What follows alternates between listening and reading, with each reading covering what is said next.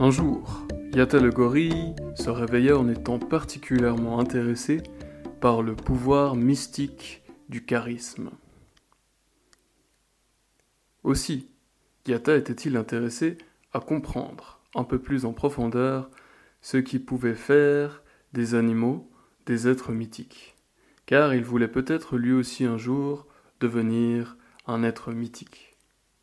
S'interrogeant sur qui pourrait l'aider comprendre comment devenir un être mythique, il constata que, parmi tous les animaux qu'il connaissait, l'être le plus mythique qui lui venait en tête était, sans aucun doute, Bob le tapir. Il alla donc le trouver et lui dit Oh Bob, bonjour. Je viens te trouver car je constate que tu es un de ces animaux qui exercent une influence bénéfique et très importante sur le monde qui t'entoure. C'est comme si partout où tu vas, tu as la capacité de faire croître les individus et que, en parallèle, aucun individu ne semble excessivement t'en vouloir pour ton succès. J'aimerais donc comprendre, Bob, comment puis-je faire pour moi aussi, éventuellement, être un être mythique, si tu comprends ce que je veux dire? Alors Bob lui dit, eh bien, Yata, si je comprends bien ta question, tu te demandes comment je fais pour exercer une influence bénéfique sur mon entourage. Est-ce que c'est cela? Et Yata acquiesça.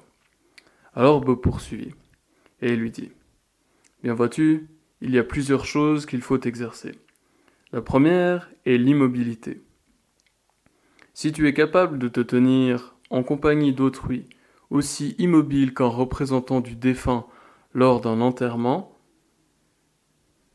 tu auras la capacité, lorsque tu bougeras ou t'exprimeras, de retentir comme un gouffre. Cette aptitude fera de toi, dans l'esprit des autres, un dragon, car tu auras la solidité et la puissance.